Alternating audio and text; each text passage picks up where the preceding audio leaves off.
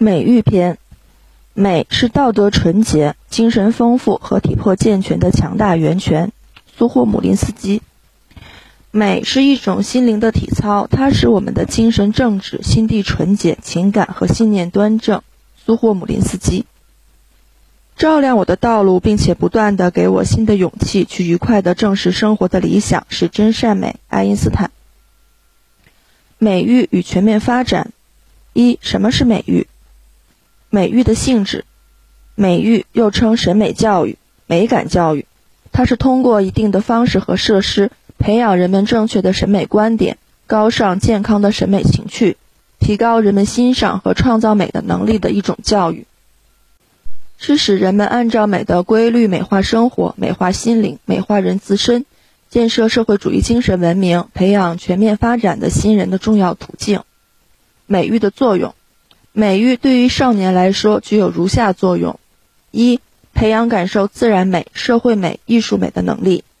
少年对生活有着强烈的兴趣和好奇感，繁星闪烁的天空、湛蓝浩瀚的大海、潺潺流淌的小溪，甚至一声鸟鸣、一阵花香、一个小石子溅起的一片片涟漪，都会使我们感到惊奇有趣。要把这种心理能力提高为一种美感能力，必须通过审美教育。审美教育的材料丰富多彩，美丽的自然景色、火热的社会生活、优秀的艺术作品，都可以使我们受到教育。但其中最重要的是艺术。与自然美、社会美相比，艺术美更集中地表现了人们对美的理想和追求，给人们美的享受也更为强烈。因此，艺术对于我们美的感受力的形成，具有其他事物不能代替的重要性。二。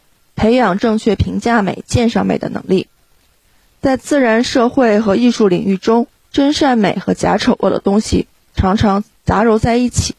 少年由于能力、学识、修养、阅历等方面的不足，由于性格心理的不成熟，极不容易鉴别。这就需要通过审美教育，培养健康的审美趣味，树立正确的审美观，学会选择、分辨、追求真正美的东西。三。培养创造美的能力，创造美的能力的教育简称创美教育，既包括文学、美术、音乐等艺术创作的能力的培养，也包括生产劳动、日常生活各个领域创造美的能力的培养。创美教育首先应多开展些音乐、美术、文学的创作活动，多做些有趣的公益劳动和游戏，发展我们的艺术创造力。创美教育的作用还在于。及时发现自己身上的特殊才能和禀赋，便于定向培养。创美教育的内容还有：学会美化日常生活环境，如注意房间布置的和谐、衣履的整洁等；对人有礼貌、有教养，在学习生活中表现出美好的思想情操。美育的特点：一、寓教育与美的形象之中。美的存在不是抽象的，而是形象的。流动的云烟，奔腾的大海。喷薄的朝阳，瑰丽的晚霞，耸立的山石，飞泻的瀑布，这些自然界的美都是形象的、具体可感的。艺术美更不用说。暮春三月，江南草长，杂花生树，群莺乱飞。忽如一夜春风来，千树万树梨花开。这或写江南，或写塞外的动人词句，都是一种美的形象。审美教育就是通过这种形象来打动人、感染人、教育人。少年朋友富于想象和幻想，感知敏锐，但一般抽象思维能力差。美育的形象性、直观性的特点正适应了这种心理需要。少年们通过美的形象可以认知生活和感受生活，得到思想的启迪，培养起丰富的审美趣味和审美感受力，并对自己人生观和世界观的形成产生良好的影响。二，于教育与娱乐之中。美育不同于一般的抽象说教，也不同于科学知识的学习。它对人们没有什么强制性，而是建立在人们个人爱好的基础上。它所采取的形式和方法，首先是激起人们对美的事物的兴趣。因此，娱乐性和趣味性在审美教育中是必不可少的。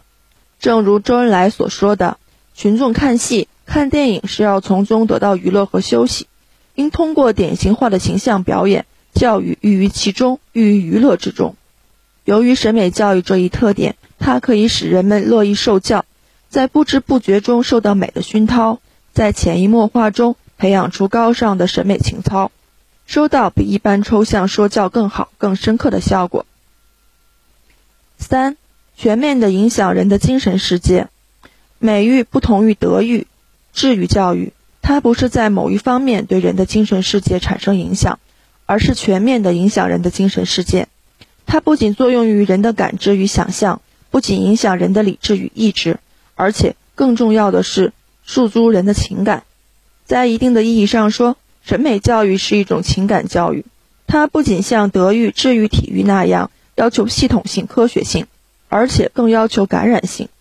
它让人们通过对美的感受、体验等心理活动，在情感上受到感染，在心灵各方面都受到积极影响，从而丰富自己的精神世界，在德智体美劳诸方面都得到发展。